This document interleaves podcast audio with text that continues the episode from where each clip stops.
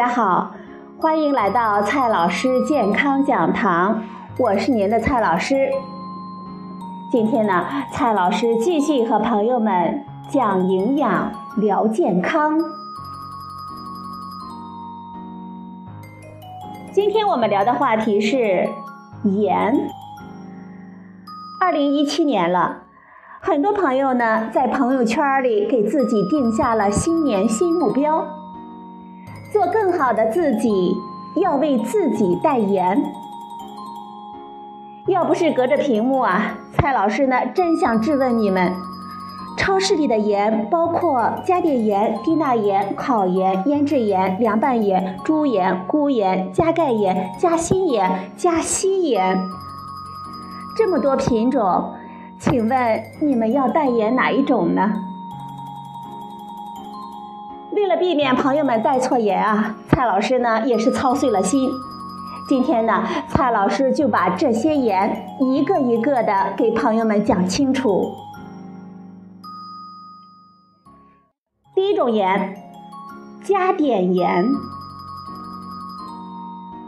我们平时买的几乎都是加碘盐，这是因为我们国家绝大多数居民都缺碘，所以需要通过食用加碘盐来确保碘的摄入，从而预防碘缺乏疾病。中国居民膳食指南建议，我们人均盐的每日摄入量应该在六克以下，但是。如果是患有甲亢、自身免疫性甲状腺疾病的患者，因为治疗的需要，还是要根据医生的嘱咐来决定不吃还是少吃加碘盐。第二种，无碘盐。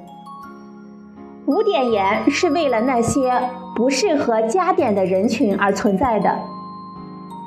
有的朋友会说，无碘盐很难买到啊。蔡老师告诉大家，那咱们自己就 DIY 吧，把碘盐用锅爆炒，加热就会把碘挥发掉，是不是很炫呢？这是因为现在我们生产的加碘盐所用的碘呢，它是碘酸钾，我们用高温来处理是能够去掉很大部分的碘的。第三种。低钠盐，低钠盐被谣传成了送命盐，变成了盐红，几乎呢我们都听说过。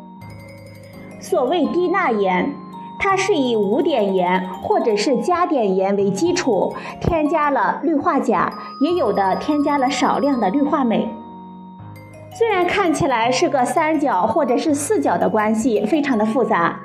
但是它在一定的程度上还是降低了钠的摄入量，这对于血压偏高或者是慢性疾病的患者来说，确实是个比较好的选择。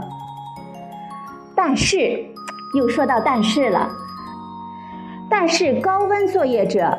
重体力劳动强度工作者、肾功能障碍者以及服用降压药物的高血压患者等等不适宜高钾摄入的人群，就要慎重使用了。第四种，加钙盐、加锌盐、加硒盐，这和我们之前所说的高钙奶一样，这些呢，真的只是一个噱头。本质上还是加碘盐，虽然确实含有重要的矿物质营养素，但是我们每天最多才吃六克盐，能补充多少呢？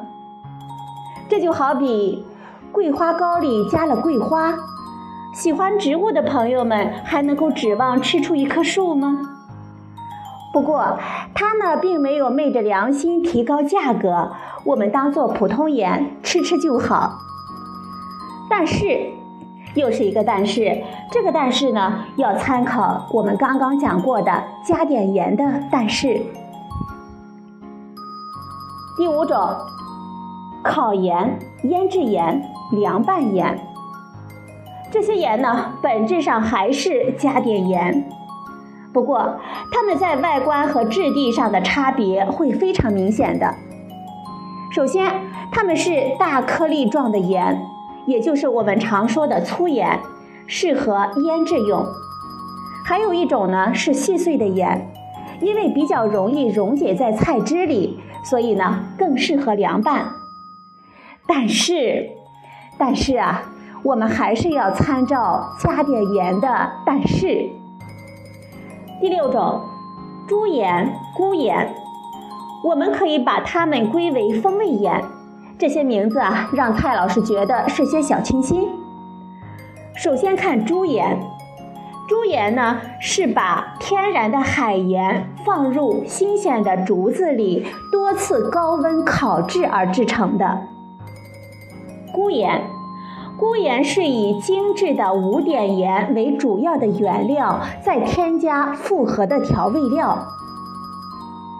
猪盐有个好处就是，它含有的菌类成分和谷氨酸钠可以提供鲜味的同时，还部分的代替了氯化钠，也起到了减钠的作用。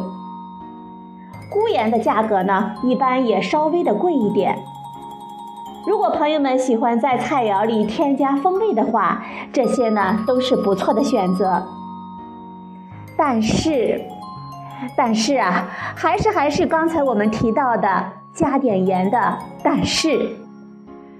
中国居民膳食指南建议我们呢，每天的盐的摄入量应该在六克以下。所以啊，就是那句话，盐多必失。我们在生活中一定要注意控盐。好了，朋友们，今天的节目呢就到这里，谢谢您的收听，我们明天再会。